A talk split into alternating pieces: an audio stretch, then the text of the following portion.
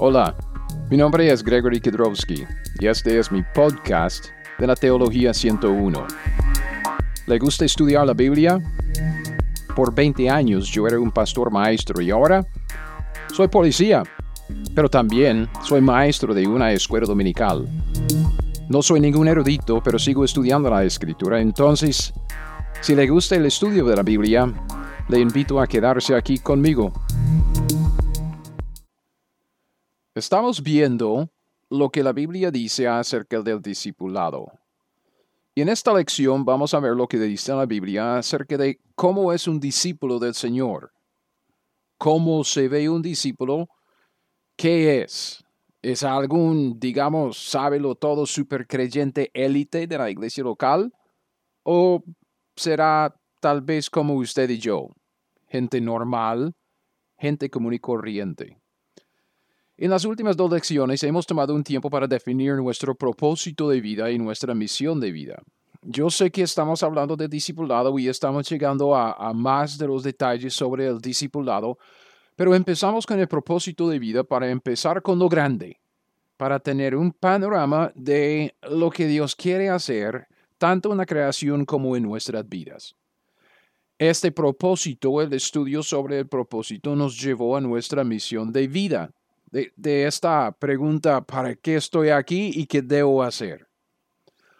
Y lo que hemos visto en estas dos lecciones se aplica a nosotros tanto como individuos como miembros de nuestras iglesias locales. El propósito de vida para nosotros como individuos es el propósito que Dios tiene para las iglesias locales a las cuales asistimos y también es la misma misión de vida. ¿Cuál es nuestro propósito? Para qué estamos aquí. Dios nos ha creado a nosotros y nos ha puesto aquí en la tierra para glorificar a Él y también para que nosotros podamos gozar de Él para siempre. Es nuestro propósito. Y cuando entendemos el propósito, nos hacemos la pregunta entonces, ¿qué hago para glorificar a Dios y gozar de Él para siempre? Esta es nuestra misión. Para cumplir con nuestro propósito de vida tenemos que acabar y terminar la obra que Dios ah, nos dio que hacer.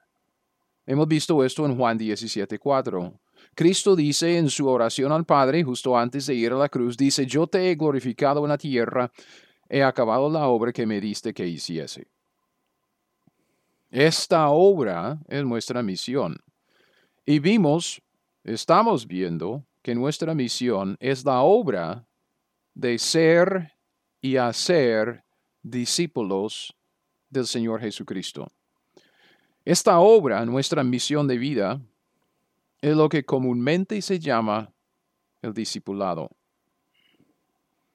Es por eso que Dios nos ha dejado aquí, a cada uno de nosotros aquí en la tierra, para cumplir con nuestra misión de, ser y hacer discípulos y así glorificarlo y gozar de Él para siempre. Esto obviamente exige un compromiso con dos cosas. Primero con el evangelismo o desde la perspectiva de nosotros mismos de la salvación. Y también requiere un compromiso con la edificación, la santificación, o sea, crecer en la santidad, crecer y ser más y más como Cristo Jesús, porque a través del evangelismo, un discípulo se hace en el sentido de, de llegar a ser, de crearse, de, de empezar este proceso a través del evangelismo, un discípulo se hace, se crea. Y mediante la edificación, por medio de la edificación, un discípulo se hace en el sentido de moldearse, de crecer en la santificación. Juntos, estas dos obras, el evangelismo y la edificación, forman lo que nosotros comúnmente llamamos el discipulado.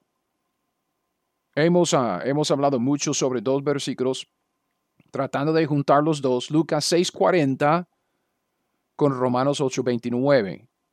Porque en Lucas 6:40 vemos que el discípulo no es superior a su maestro, mas todo el que fuese perfeccionado será como su maestro. Lucas 6:40 nos da la esencia del discipulado. Discípulo es el seguidor, tiene un maestro al cual está siguiendo para llegar a ser como él en carácter y conducta. Entonces, esta, esta es el discipulado. Discípulo, maestro, proceso de, conformarse a la imagen del maestro, llegar a ser como él, carácter y conducta. Y aunque Pablo no menciona la palabra discípulo o discipular o discipulado en sus eh, epístolas, podemos ver el mismo concepto en Romanos 8:29. Ese versículo que habla de conformarse a la imagen de Cristo. Esto es lo que queremos hacer. Nos convertimos del pecado a Cristo. Llegamos a ser seguidores de Él en el sentido de que queremos ser cristianos, o sea, pequeños Cristos. Queremos ser como Cristo en carácter y conducta. Es el mismo proceso que, vemos en Lucas 6:40 que se tilda discípulo, discipulado, discípulo y maestro. Aunque no se usa la palabra discípulo en nuestro proceso, podemos entender que sí, somos discípulos del Señor porque le, seguimos porque queremos ser como Él. Entonces el discipulado, la obra de, de, esto, del conjunto de evangelismo y edificación, es la obra que Dios espera que hagamos en esta tierra para glorificarlo y gozar de Él para siempre. Podemos decir que es nuestra mayordomía, nuestra responsabilidad que Dios nos encargó y que Él quiere que llevemos a cabo mientras que estemos aquí. Y ahora creo que es muy importante que entendamos que no estamos hablando de solo hacer actividades en la iglesia. Cuando hablamos de evangelismo y, y edificación, Siendo cristianos, siendo los que asistimos a iglesias locales y algunos de nosotros, me imagino que usted, igual que yo, ha asistido a una iglesia o varias iglesias y conoce cómo es el programa anual de una iglesia. Hay varias actividades y tenemos salidas de evangelismo y tocamos puertas, predicamos eh, al aire libre o repartimos tratados y tenemos clases de escuela dominical y clases de estudios bíblicos en casas, pequeños grupos o grupos pequeños y, y tenemos de todo, actividades en la iglesia. Entonces, cuando yo empiezo a hablar del evangelismo y la edificación, inmediatamente la mente va hacia ese lado de pensar, híjole, entonces tengo que pasar más tiempo en la iglesia, ¿verdad? No estamos diciendo esto. Lo que, lo que estamos diciendo es que ser un discípulo es aprender a vivir como el maestro quiere. ¿Cómo es que quiere ¿Cómo es que, Cristo quiere que nosotros vivamos siendo sus discípulos? Y Cristo, nuestro Maestro, nos ha dado muchas instrucciones en lo que llama la ley de Cristo. Y ahora, hermanos, nosotros no seguimos la ley de Moisés. Dios dio la ley de Moisés a la nación de Israel y nosotros en Cristo ya no estamos bajo la ley de Moisés. Esto no quiere decir que no estemos bajo ninguna ley para nada. Estamos bajo una nueva ley que se llama en el Nuevo Testamento, en los escritos de Pablo, la ley de Cristo. Tenemos una nueva ley y la vemos en todos los imperativos en el Nuevo Testamento, todos los mandamientos. Cuando dice Dios, haga tal cosa, es una ley, es un imperativo. No fornicaréis, es la ley de Cristo. Entonces, la ley de Cristo abarca mucho más de la vida que actividades en la iglesia local. Vea, nosotros que, que, que, tenemos trabajos, trabajos entre comillas seculares, pasamos la gran mayoría de nuestro tiempo en esos trabajos o yendo al trabajo. Yo tengo algunos amigos que yo sé que viajan como de una hora, hora y media, aún más en bus para llegar al trabajo y trabajan sus ocho o diez horas y luego es una hora o dos horas en bus para llegar a casa. ¿Cuánto tiempo tiene alguien así para asistir a la iglesia y pasar tiempo todos los, todos los días en actividades en la iglesia para, entre comillas, evangelizar y edificar? Hermanos, no tiene tiempo. Entonces, ¿qué? ¿No pueden ser discípulos? Jamás. Lo que tenemos que hacer es simplemente acercarnos a la Biblia, abrir la Biblia y ver qué es lo que dice. Y la Biblia tiene algunas cosas muy específicas que decir acerca de todas las áreas de nuestras vidas. Es por eso que, yo he dicho, yo no sé cuántas veces ahí en mi, en mi Facebook, que, necesitamos que alguien desarrolle una teología del trabajo. Nosotros estamos trabajando, eh, sabemos que Dios quiere que trabajemos porque Él dijo en los escritos de Pablo que el que no trabaja no coma y que el que no provee para los suyos en su familia es peor o peor, si quiere decirlo así. peor que un incrédulo. Dios quiere que trabajemos, dice al ladrón, deje de, robar y que consiga un trabajo, trabaje para, para sostenerse, para, para, para dar pan en su propio pan en su propia mesa. Dios nos va a juzgar por obedecerle y trabajar. Y también si tenemos que trabajar, ¿cómo es que Dios quiere que trabajemos? Hay instrucciones en la Biblia, hay instrucciones en el Nuevo Testamento, instrucciones en lo que es la ley de Cristo acerca de cómo debemos trabajar en nuestros trabajos, entre comillas, seculares. Claro que sí. Además, hay una promesa que una gran parte de nuestra recompensa en el tribunal de Cristo tiene que ver con nuestro trabajo y cómo lo hacemos. Entonces, hermanos, claro que sí, necesitamos que alguien desarrolle una teología de trabajo. Desde Génesis a Apocalipsis, yo quiero saber qué es lo que dice la Biblia acerca de trabajo porque me toca a mí trabajar. Igual que usted, me imagino. Pero quiero que usted sepa que cuando hablamos de evangelizar a los inconversos, edificar a los creyentes, por favor, por favor, hermano, no estamos hablando de, de, pasar más tiempo en la iglesia, en actividades de la iglesia. Estamos hablando acerca de aprender la Biblia y hacer lo que ella nos dice tanto en la iglesia como en la calle, evangelizando, edificando, pero también siendo los discípulos de Cristo Jesús, obedeciéndole a Él y obedeciendo a la ley de Cristo, aprendiendo esa ley, haciendo lo que ella nos dice en cuanto al matrimonio, en cuanto a la crianza de los hijos, en cuanto a todo lo que es la vida, porque nuestra vida es de Cristo. Somos seguidores de Él para llegar a ser como Él en carácter y conducta las 24 horas cada día de la semana, cada semana del año. Aprende la Biblia, haga lo que ella le dice. Así es como seguimos a Cristo como sus discípulos. No estamos hablando de simplemente asistir a la iglesia para más actividades. Jamás, jamás. Entonces, es muy importante que entendamos este punto. Por favor, yo no quiero estar aquí sobrecargando a mis hermanos.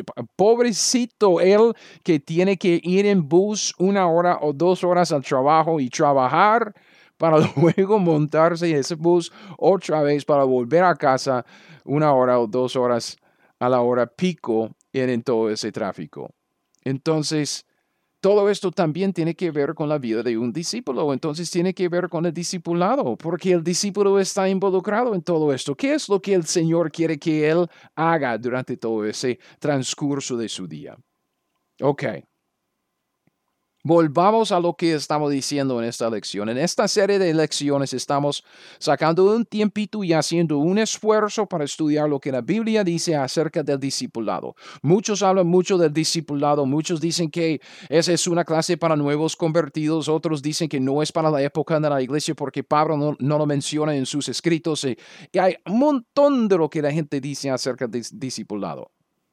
Entonces, hemos de saber qué es el discipulado, quién es responsable por el discipulado, cómo debemos llevar a cabo el discipulado, dónde toma lugar el discipulado, para cuándo es el discipulado, porque como dije, algunos dicen que no es para la iglesia, y por qué debemos invertir tanto tiempo y esfuerzo y recursos en el discipulado.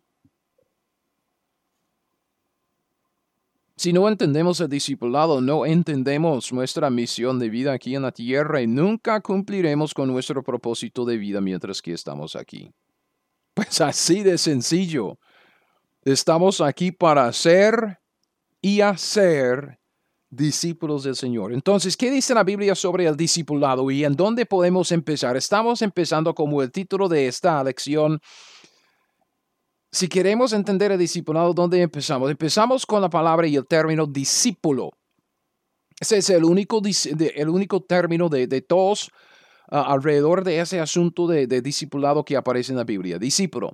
La palabra y el término discipulado no existe en la Biblia o discipular no existe en la Biblia, son términos que nosotros hemos inventado y vamos a hablar de esos términos luego, no hay ningún problema en eso, solo es que si vamos a empezar hablar y estudiar sobre lo que es el discipulado. Entendamos esto.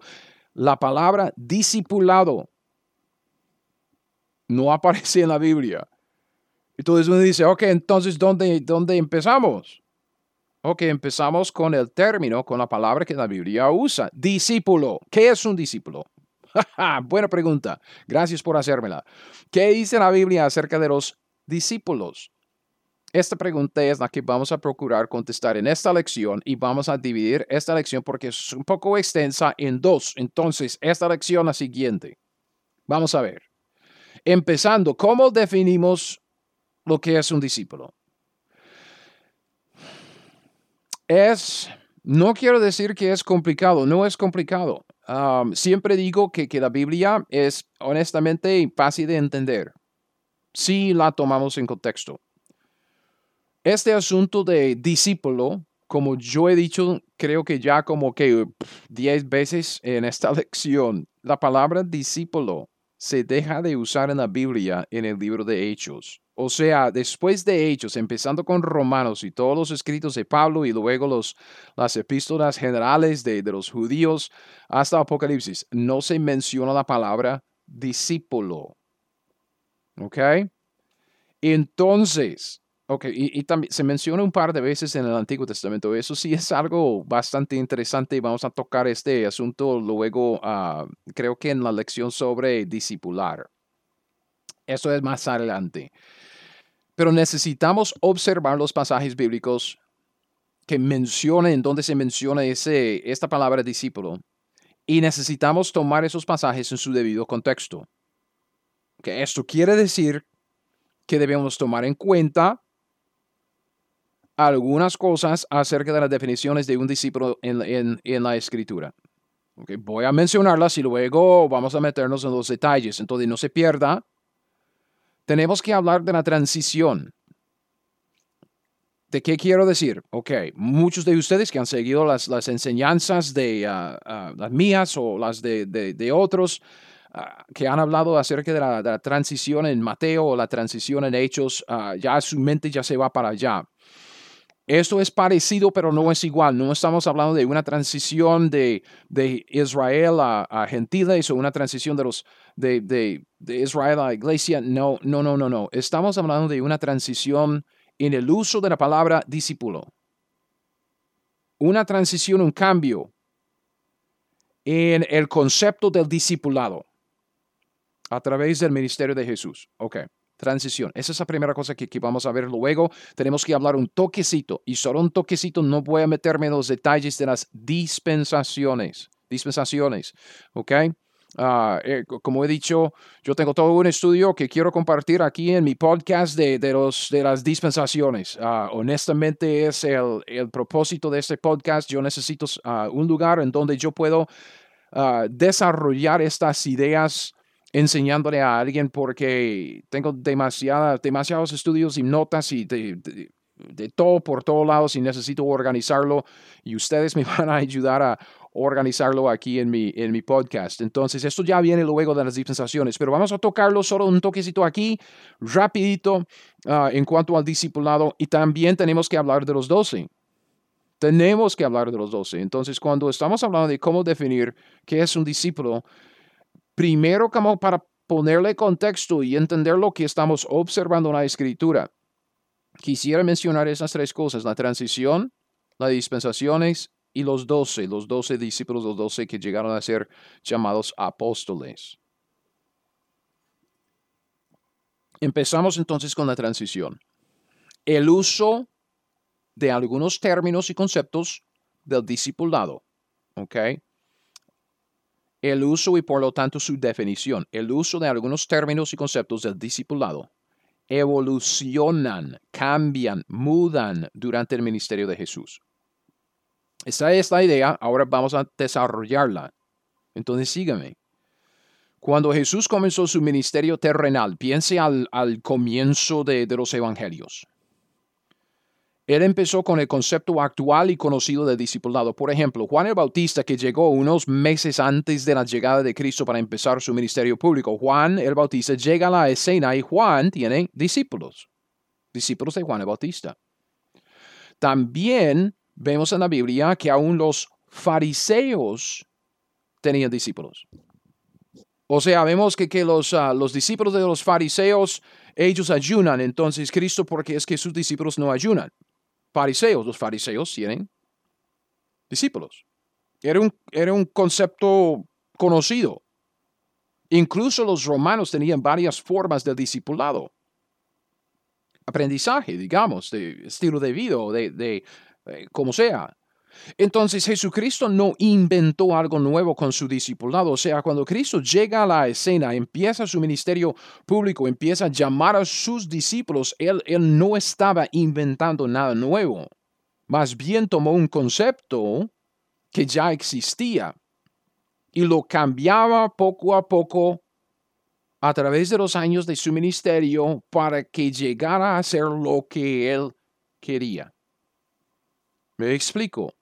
Hay una transición, hay un cambio que Cristo realiza en eso del discipulado desde el comienzo de su ministerio, empezando con el concepto conocido, y luego cuando llega al final, ya tenemos un discipulado que no se ve como al principio. Jesús tomó el concepto conocido, lo moldeó a lo largo de su ministerio terrenal de tres años y medio, transformándolo en lo que él quería que permaneciera.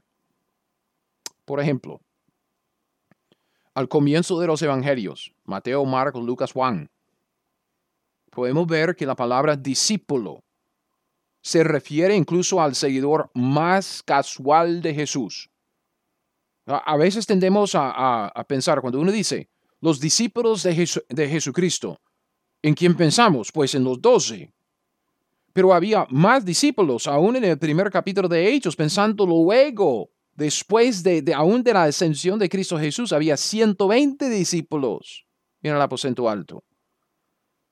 Entonces, piensen en el comienzo de su ministerio, mero comienzo. Esa palabra discípulos se refiere, como dije, al seguidor más casual de Jesús, muchos de los cuales se fueron cuando la enseñanza se puso un poco difícil. Ellos se sentían incómodos, entonces se fueron. Vemos esto en Juan capítulo 6. Juan capítulo 6, versículo 60, la Biblia dice, al oírlas, muchos de sus discípulos dijeron, dura cosa es esta palabra, ¿quién la puede oír? Y en el versículo 66, desde entonces, muchos de sus discípulos volvieron atrás y ya no andaban con él. Entonces, una gran parte de los discípulos de Jesús al comienzo de su ministerio eran esos, es, esa, esa multitud de, de, lo que uno puede tildar como seguidores casuales. Ah, bueno, entonces yo voy a seguir a Jesús y, y, yo voy a seguir sus enseñanzas, pero luego a mí me gusta ese fariseo acá, entonces yo me voy para allá. Ah, no, no, no, esas enseñanzas de Cristo son duras, entonces ya no. Sin embargo, cuando llegamos al libro de Hechos, vemos que el término y este concepto discípulo se ha solidificado y se usa casi exclusivamente para referirse a los creyentes comprometidos, los que luego en la historia pronto llegarían a ser llamados cristianos compare dos pasajes conmigo. Ok, yo no sé. Puede ser que usted esté en el carro y está escuchando esta enseñanza manejando. Ok, no busque en su Biblia. Solo escuche, yo voy a leerlo. Pero si tiene una Biblia a mano, pues compare las, los pasajes, la escritura. Hechos 4, 32 y Hechos 6, versículo 2. Hechos 4, 32. Vemos que la multitud de los que habían creído era de un corazón y un alma, ninguno decía ser suyo propio nada de lo que poseía, sino que tenía todas las cosas en común. La multitud se describe por la frase que sigue.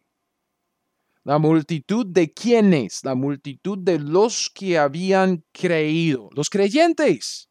Ah, bueno, entonces estamos hablando de los discípulos. Pues sí, porque en Hechos 6.2 vemos la misma multitud. Y en Hechos 6.2 la Biblia dice, entonces los doce convocaron a la multitud de los discípulos y dijeron, no es justo que nosotros dejemos la palabra de Dios para servir en las mesas. ¿Por qué es esto importante? ¿Por qué estoy pasando tanto tiempo hablando de la transición, el cambio de un término discípulo que antes era como seguidores casuales y ahora llegó a, referirse a los, a los creyentes comprometidos, lo que llamamos cristianos? ¿Por qué tanto esto? Porque esto nos ayuda a saber en dónde debemos buscar nuestras definiciones y los términos o definiciones de los términos y elementos del discipulado.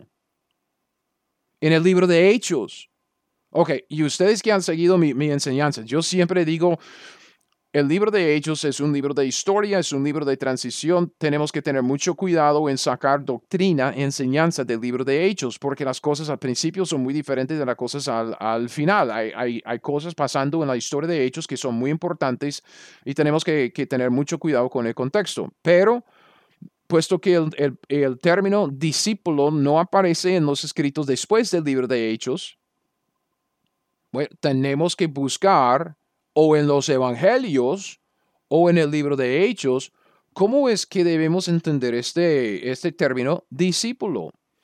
Y debido a esto de que hay una transición tomando lugar en el uso de ese término discípulo, que Cristo tomó un concepto conocido, lo moldeó, okay, lo mudó, lo cambió para llegar a ser como él, él quiso en dónde debemos buscar nuestra definición de qué es un discípulo, al principio de su ministerio o al final de su ministerio. Pues obvio, al final. ¿Ok? Un discípulo del libro de Hechos se ve muy diferente de un discípulo en los evangelios. Y causaremos cierta confusión si tratamos de leer los, los evangelios o leer en los evangelios lo que vemos en el libro de Hechos. Además, además, después del libro de Hechos, como dije, la palabra discípulo no se menciona.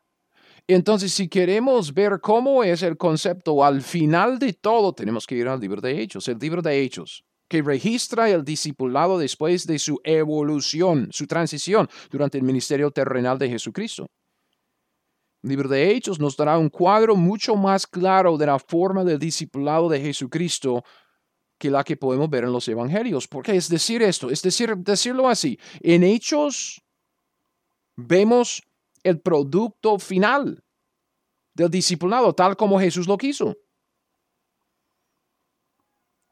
En los evangelios siempre tenemos Siempre tenemos que tener cuidado porque el discipulado de Jesucristo durante su ministerio terrenal era todavía un trabajo en progreso. Y el Señor estaba todavía moldeando y formando el concepto de discipulado para convertirlo en lo que vemos luego después de su ascensión en el libro de Hechos. Entonces, lo primero que hemos de tomar en cuenta es la transición que toma lugar en el discipulado. Al comienzo de su ministerio terrenal, Jesucristo tomó el concepto actual de discipulado y durante su ministerio lo cambiaba para convertirlo en lo que vemos luego en el libro de Hechos. La transición. Ahora, hablemos de las dispensaciones. Hechos capítulo 2 marca un cambio dispensacional importante en las escrituras.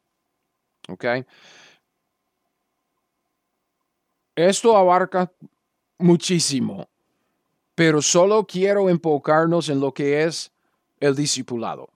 Entonces, puesto que ya acabo de decirlo, Hechos 2, un cambio dispensacional importante en las escrituras, yo tengo como que 100 cosas en la cabeza que, quisiera decir.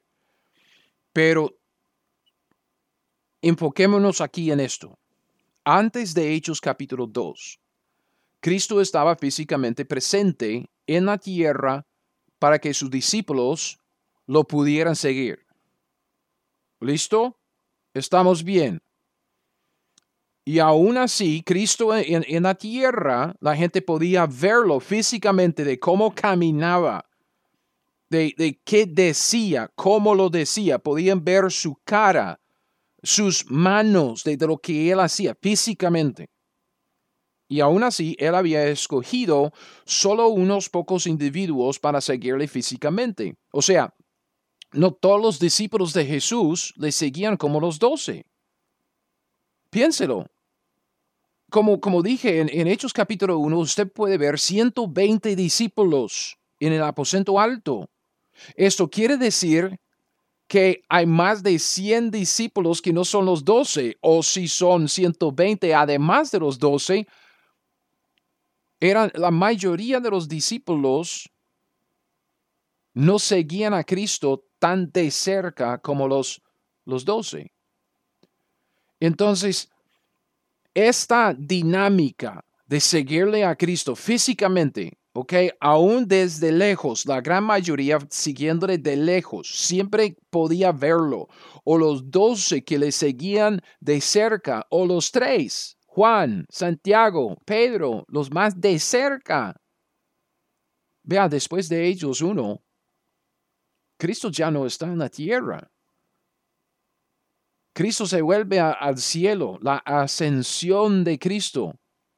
Pero siempre hablamos, dígame si no es cierto, siempre hablamos de seguirle al Señor. ¿Sí o no? Pues sí. Pero piénselo, porque ya es muy diferente de antes, ¿verdad? El Señor ya no está presente físicamente para que unos pocos discípulos escogidos puedan seguirle. No, más bien él está presente espiritualmente en todos sus discípulos hoy día. Esto es algo que nosotros tenemos, la presencia espiritual, el Espíritu de Cristo en nosotros, mora en nosotros. Entonces Cristo espiritualmente está presente con todos los discípulos de igual manera. Muy diferente de lo que vemos antes en el patrón del discipulado en los evangelios que tenemos una gran multitud, digamos, por lo menos 120, que están siguiendo a Cristo desde lejos, no forman parte de su grupo personal de los 12, pero tenemos a los 12 que están siguiendo a Cristo Jesús poco más de cerca y los tres aún más de cerca, pero Cristo estaba físicamente con ellos. Entonces, debido a que Cristo ya no está aquí físicamente en la tierra, nosotros le seguimos en un sentido figurativo principalmente a través de las escrituras. O sea, ya no le seguimos físicamente, de vista, como los discípulos durante su ministerio terrenal.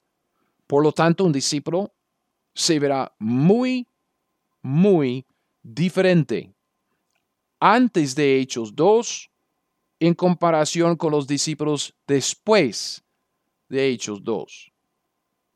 Y nuevamente, nuestra imagen más clara de un discípulo durante nuestra época de la iglesia hoy día se hallará en el libro de Hechos debido a esto, porque en el libro de Hechos vemos a los discípulos siguiéndole a Cristo quien no está presente en la tierra. No es así en los evangelios, no tenemos un cuadro tan claro para nosotros en, los evangelios. ¿Por qué? Porque Cristo estaba físicamente entre sus discípulos en aquel entonces. El libro de Hechos es donde debemos buscar, en donde debemos buscar nuestra definición de discípulo. Una cosa más, ya hablamos de, de, la transición del término del concepto de discipulado, ya hablamos de las dispensaciones, solo un toque, como dije, no estamos agarrando todo lo que quiere, quiere decir, eh, quiere implicar lo que es a Hechos capítulo 2, pero hablamos de eso, de que hubo un gran cambio. Cristo ya no está físicamente sobre la tierra. Y ahora quisiera hablar de los doce. Y voy a decirlo aquí ya con claridad el uso de los doce discípulos que llegaron a ser los doce apóstoles, Pedro, Santiago, Juan, el uso de los doce como un modelo para el discipulado hoy día es, en el mejor de los casos, mejor, problemático. Y esto creo que debemos mencionarlo porque la gran mayoría de los materiales disponibles sobre el discipulado en la actualidad se basa en la gran comisión al final de los, de los evangelios y el ministerio terrenal de Jesús cuando estaba físicamente entre sus doce discípulos que llegaron a ser luego llamados sus doce apóstoles. Los doce siguieron a Jesús físicamente durante tres años y medio. Esto, como dije, no era la norma para la mayoría de los discípulos en aquel entonces. La gran mayoría de sus discípulos no seguían a Jesús físicamente en el sentido de, tiempo completo, tenían sus trabajos y luego como que se acercaban cuando tenían tiempo para ver qué, qué estaba diciendo, qué estaba haciendo. No era la mayoría, no era como los doce. Entonces, este patrón, este modelo, este ejemplo de los doce no era la norma ni siquiera para la mayoría de los discípulos en aquel entonces en los evangelios, ni tampoco es la norma para ningún discípulo después de Hechos 2. Eh, hermanos, el modelo de los doce es más bien un modelo del desarrollo de líderes que un patrón del discipulado normal durante la época de la iglesia.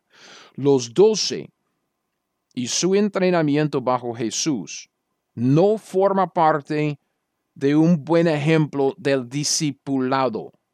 Más bien ellos y su capacitación con el Señor eh, forman un modelo y un patrón de cómo desarrollar líderes, líderes que reemplazarán a su líder en su ausencia y para llevar a cabo la misma obra que, ah, que el líder estaba haciendo. Es desarrollo de líderes. Este es el mismo patrón y modelo que vemos en la vida de Pablo, en su ministerio, especialmente en su ministerio misionero. Cuando él sale para sus viajes misioneros, siempre tenía su equipo misionero, gente como Lucas y Timoteo y, Silas y Bernabé o, o quien sea.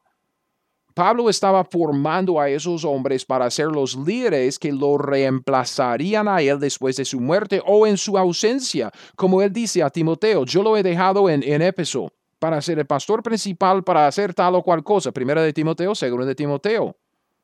Timoteo había andado con Pablo durante sus viajes misioneros, como los doce andaba con Jesús. Pablo estaba entrenando a Timoteo para ser líder, exactamente como Cristo estaba entrenando a los doce para ser líderes en su ausencia. Lo mismo como vemos con Tito. Tito lo he dejado en Creta para, para corregir lo deficiente, establecer ancianos en cada ciudad.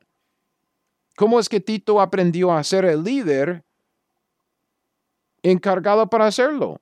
Pues andaba con Pablo como los doce andaba con Jesús. Entonces vea, el ejemplo de los doce y del equipo misionero de Pablo forman un patrón de desarrollo de líderes, no tanto del discipulado común y corriente para el creyente común y corriente a pesar de que obviamente nadie está diciendo que no podamos aprender de, lo que Cristo hacía con sus discípulos. Obvio, obvio, pero contexto y también tenemos que fijarnos en, en lo principal del modelo. Cristo estaba entrenando líderes, Pablo estaba entrenando a los líderes.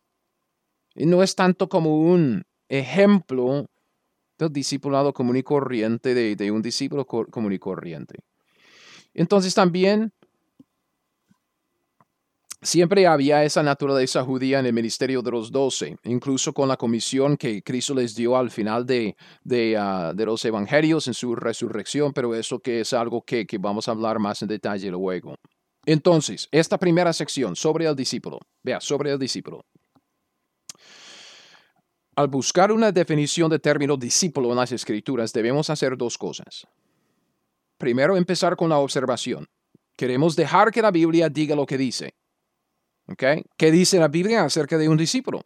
Necesitamos hacer un buen esfuerzo para simplemente observar lo que dice la Biblia para no adelantarnos a interpretaciones, porque serán interpretaciones basadas en nuestras presuposiciones y no interpretaciones que se basen en lo que dice la Biblia.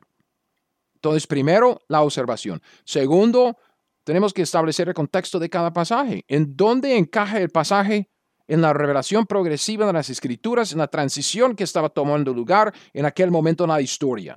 Contexto. Con estas dos cosas en mente, observación y contexto, ahora podemos echar un vistazo a lo que dice la Biblia acerca de los discípulos. Si el discipulado, la obra de ser discípulos y hacer discípulos es nuestra misión de vida, Ok, primero debemos saber qué es. ¿Qué es un discípulo y cómo se ve un discípulo? Un discípulo en la época de la iglesia es un cristiano. Un discípulo es un cristiano, un cristiano es un discípulo. Los términos son sinónimos en el libro de Hechos. Los discípulos no forman una clase especial de cristianos muy, muy comprometidos, los élites super espirituales que llevan todo curso en la iglesia local. Así es a veces como que pensamos, ah, ¿a usted? ¿Usted ha llevado los, el discipulado? Pues no, no he llevado el discipulado. Ah, bueno, entonces siéntese ahí atrás. Los discípulos son cristianos. La Biblia dice que un cristiano es un discípulo, un discípulo es un cristiano. Vemos esto en Hechos 11:26, con la primera mención de la palabra cristiano. Los miembros de la iglesia en Antioquía eran discípulos. Y allí en Antioquía se les llamaba cristianos. Dice, se congregaron allí todo un año con la iglesia y enseñaron a mucha gente.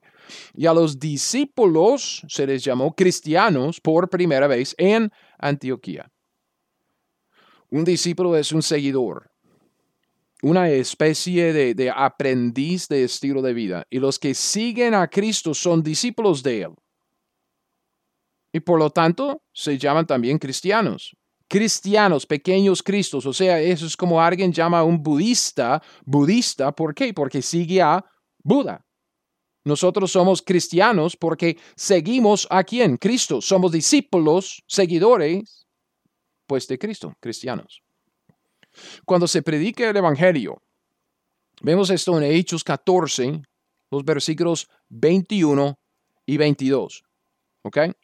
Hechos 14, 21 y 22. Cuando se predica el Evangelio, en el libro de Hechos, la gente se convierte de sus pecados y pone su fe en Cristo Jesús. Esos convertidos son llamados inmediatamente discípulos. No tienen que pasar por un curso, no tienen que ser súper espirituales, no tienen que ser nada. Todos ellos, no solo los, los especiales, los muy comprometidos, no. Todos, todos los nuevos convertidos son discípulos. El evangelismo resulta en nuevos convertidos. Y esos nuevos convertidos son llamados en el libro de Hechos discípulos nuevos seguidores de Cristo. Y un seguidor de Cristo, como un seguidor de Buda, es budista, seguidor de Cristo es cristiano. Ok, Hechos 14, 21 y 22.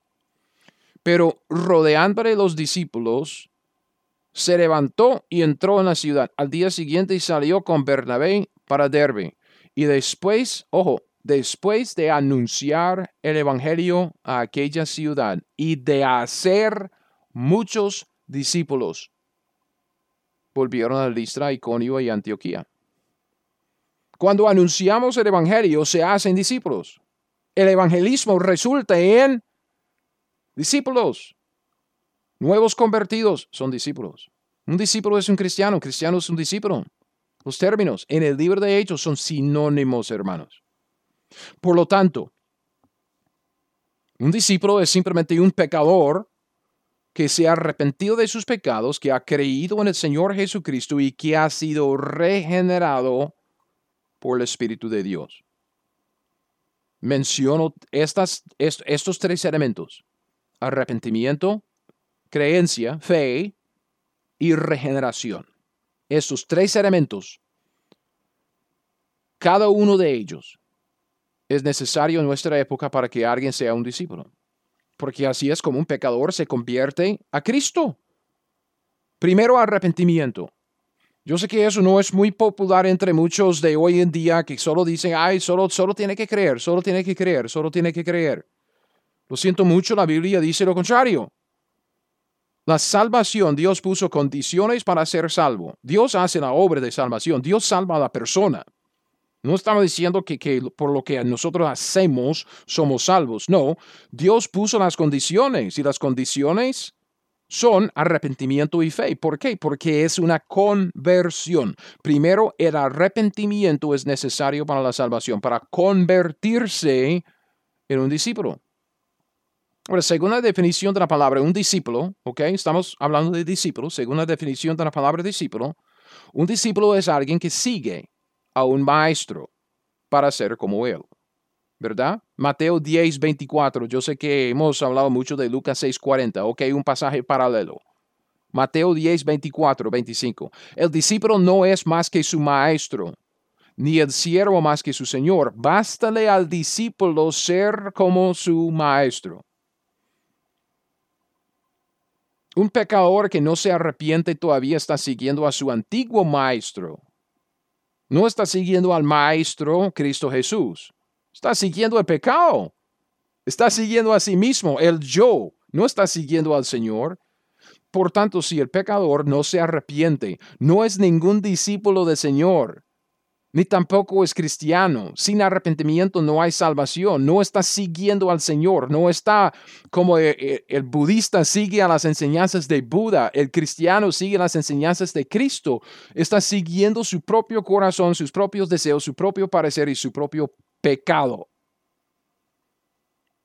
Pablo dice esto, Hechos 20, versículo 20 y 21.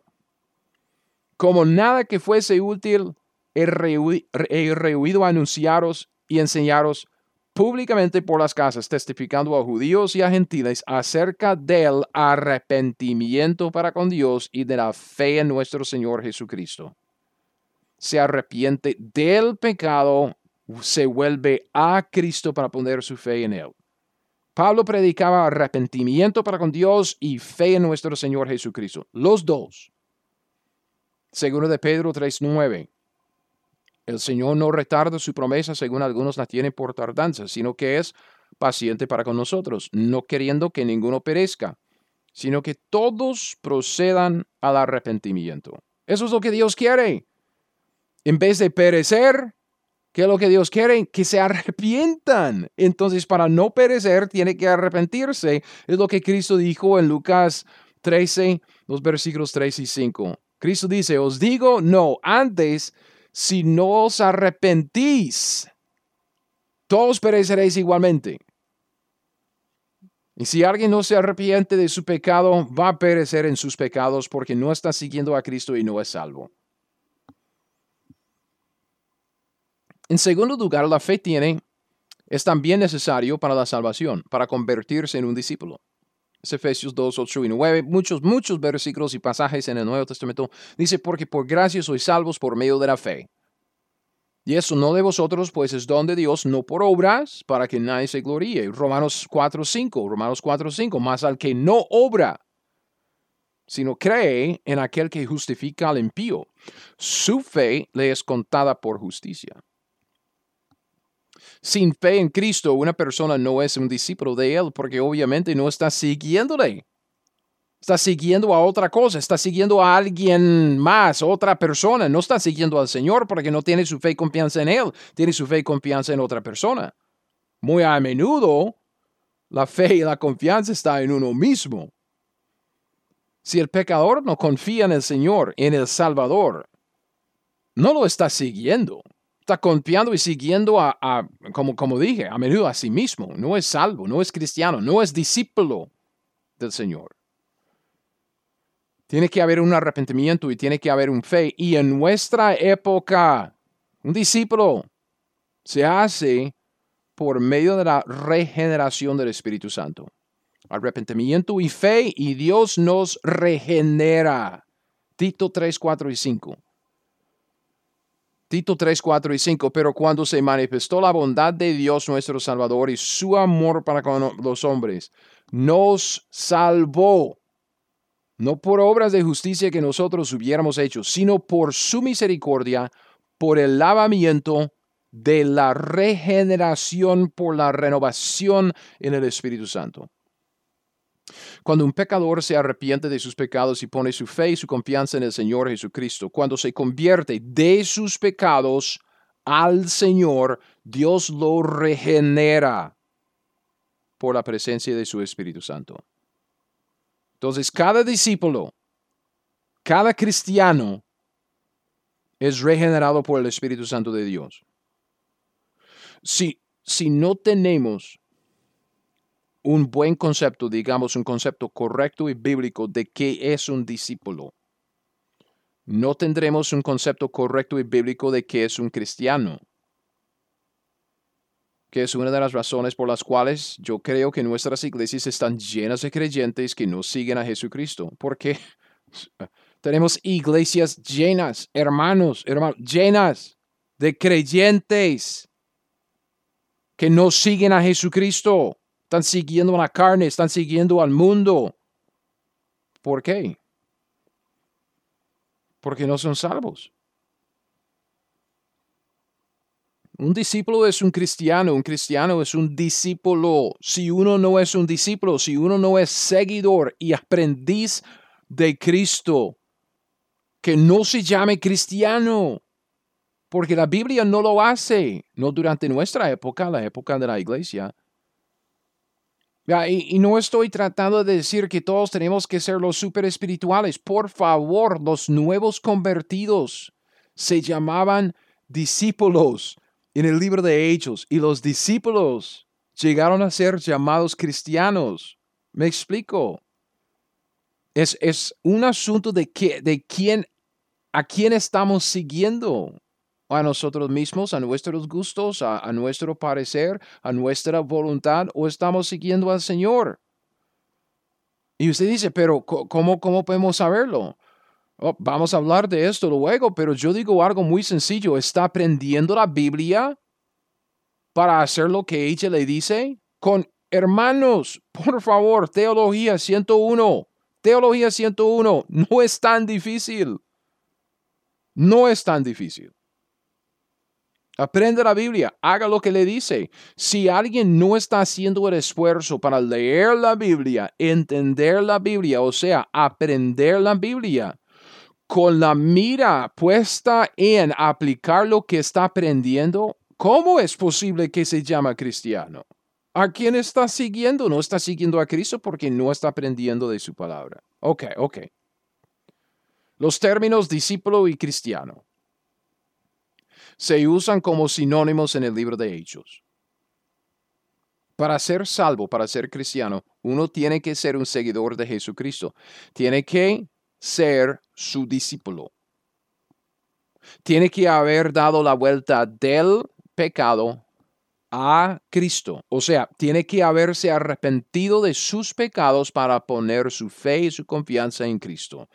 Todos los verdaderos cristianos son discípulos. El término no se reserva, discípulo, no se reserva para los élites de la iglesia que son realmente comprometidos. No, es para todos. El discipulado, por lo tanto, es mucho más que un programa, un conjunto de lecciones o un ministerio específico entre varias otras opciones en una iglesia local. Puesto que un discípulo es un cristiano y un cristiano es un discípulo, hermanos, eh, hermanos, por favor, el discipulado es simplemente un término que se usa para referirse a la vida cristiana normal, porque se refiere al proceso por el cual pasamos todos los discípulos, todos los cristianos nacidos de nuevo para ir creciendo en Cristo y conformándonos a su imagen. Vea, todo lo que sirve para conformarme a la imagen de Cristo forma parte del discipulado todo lo que hago yo para ser como Cristo, para hacer como Cristo, carácter y conducta, forma parte del discipulado.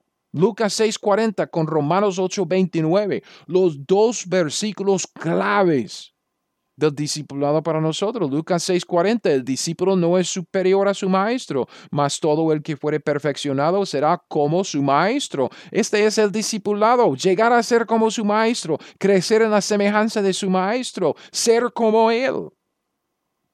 Es lo que Pablo dice en Romanos 8:29 que Dios nos predestinó para que fuésemos hechos conformes a la imagen de su Hijo. Entonces, vea, vea, vea todo lo que hacemos como individuos o como iglesias para crecer en Cristo es el discipulado. Ok.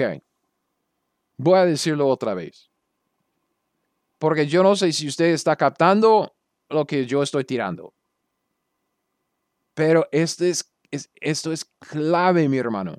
Eso, como que le da como, como un panorama de todo lo que Dios quiere hacer en su vida. Esto no trata de solo una actividad en la iglesia, eso no trata de solo unas, unos libros que uno puede bajar del internet. Cuando usted está pasando su tiempo a solas, Usted se levanta en la mañana, abre la Biblia, tiene sus lapiceros de colores, está leyendo la Biblia, marcando pasajes que le parece y orando después. ¿Sabe lo que está haciendo? Está participando en el discipulado. ¿Sí o no? ¿Sirve el tiempo a solas para conformarlo a usted a la imagen de Cristo?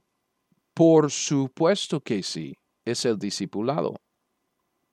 Cuando escuchamos la prédica de pastor el domingo, hermano, esto sirve para nuestra edificación. Forma parte del discipulado. Cuando estudiamos la Biblia, estamos participando en el discipulado. Todo lo que sirve para ser un discípulo, evangelizando a los inconversos, edificando a los cristianos, todo lo que hacemos es el discipulado. Se llega a la iglesia el domingo y tiene una palabra de, amor, una palabra edificante para su hermano, su hermana. Está participando en el discipulado. El discipulado no es un programa en la iglesia. No es simplemente otro ministerio entre varias opciones que tenemos. No es una clase de, de, principiantes. No es una clase para nuevos miembros. No es una clase para nuevos convertidos. No es un conjunto de libros que cuando uno los termina implica que, ah, ya me discipularon. Ya terminé el discipulado. Híjole, ¿cómo que me hace sacar los pelillos cuando oigo eso? Ya terminé, ya terminé el discipulado. Y yo me digo, híjole, ¿cómo quiero yo terminar el discipulado? Lidiando con la carne, lidiando con el, el viejo hombre, lidiando con mis problemas de carácter, lidiando con todo lo que tengo porque ya todavía no me he conformado a la imagen de Cristo. Ojalá que yo termine el discipulado un día de estos. El discipulado es un término que simple y sencillamente se refiere a la vida de un cristiano. La vida de un discípulo que sigue a su Señor para conformarse a su imagen, para ser como Él. Entonces, hermanos, vamos a terminar aquí. Vamos a retomar este estudio en, el siguiente podcast. Estamos definiendo qué es un discípulo. ¿ok? Discípulo es el término que aparece en la Biblia. Nosotros inventamos los términos discipulado, discipular, pero vemos discípulo y discípulos en la escritura. Entonces estamos yendo a la escritura para ver cómo se define la escritura un discípulo, cómo lo describe. Estamos tomando en cuenta la transición del término y el uso del término, porque Cristo cambió el concepto desde el, comienzo de su ministerio hasta que al final lo vemos como terminado. Eso nos ayuda a entender que debemos fijarnos en el libro de Hechos para nuestro modelo de discipulado. Tomamos en cuenta algo de las dispensaciones que Hechos 2 marca un cambio importante para nosotros en nuestro entendimiento del discipulado, porque antes Cristo estaba físicamente en la tierra entre sus discípulos, pero después no está físicamente en la tierra, sino espiritualmente en nosotros. Gran cambio un gran cambio en, lo que es la dinámica del discipulado. También hablamos un poco de los doce, porque los doce forman un modelo de, ah, de, desarrollo de líderes, no tanto de discipulado. Entonces tenemos que tener cuidado con tomar los doce como nuestro modelo. Y luego empezamos a hablar del discípulo en la época de la iglesia, viendo lo que dice en el libro de Hechos de qué es un discípulo. Un discípulo es un cristiano un cristiano es un discípulo. Los términos son sinónimos en el libro de Hechos. Por tanto, un discípulo es simplemente un pecador que se ha arrepentido de sus pecados, ha creído en el Señor Jesucristo y ha sido regenerado por el Espíritu de Dios. Esto implica que todo lo que hacemos como individuos cristianos o como iglesias para crecer en Cristo, hermanos, es el discipulado. El discipulado es la vida cristiana normal. ¿Ok? Entonces, en la próxima lección vamos a ver cómo se ve un discípulo. Vamos a trazar este término un poco más en la escritura para sacar varias cualidades de un discípulo, para retarnos a acercarnos más y más a Cristo Jesús. Gracias por pasar este rato conmigo escuchando mi podcast de la Teología 101. No es tan difícil aprender la Biblia y aplicar lo que ella nos dice. Y como siempre, si usted quiere las notas de este estudio o de cualquier otro estudio que he sacado, todo lo puede encontrar en mi página web, teología101.net. Si hay algo allá que le sirve, por favor, léalo, estúdialo, bájelo, úselo, tal como el Señor quiera.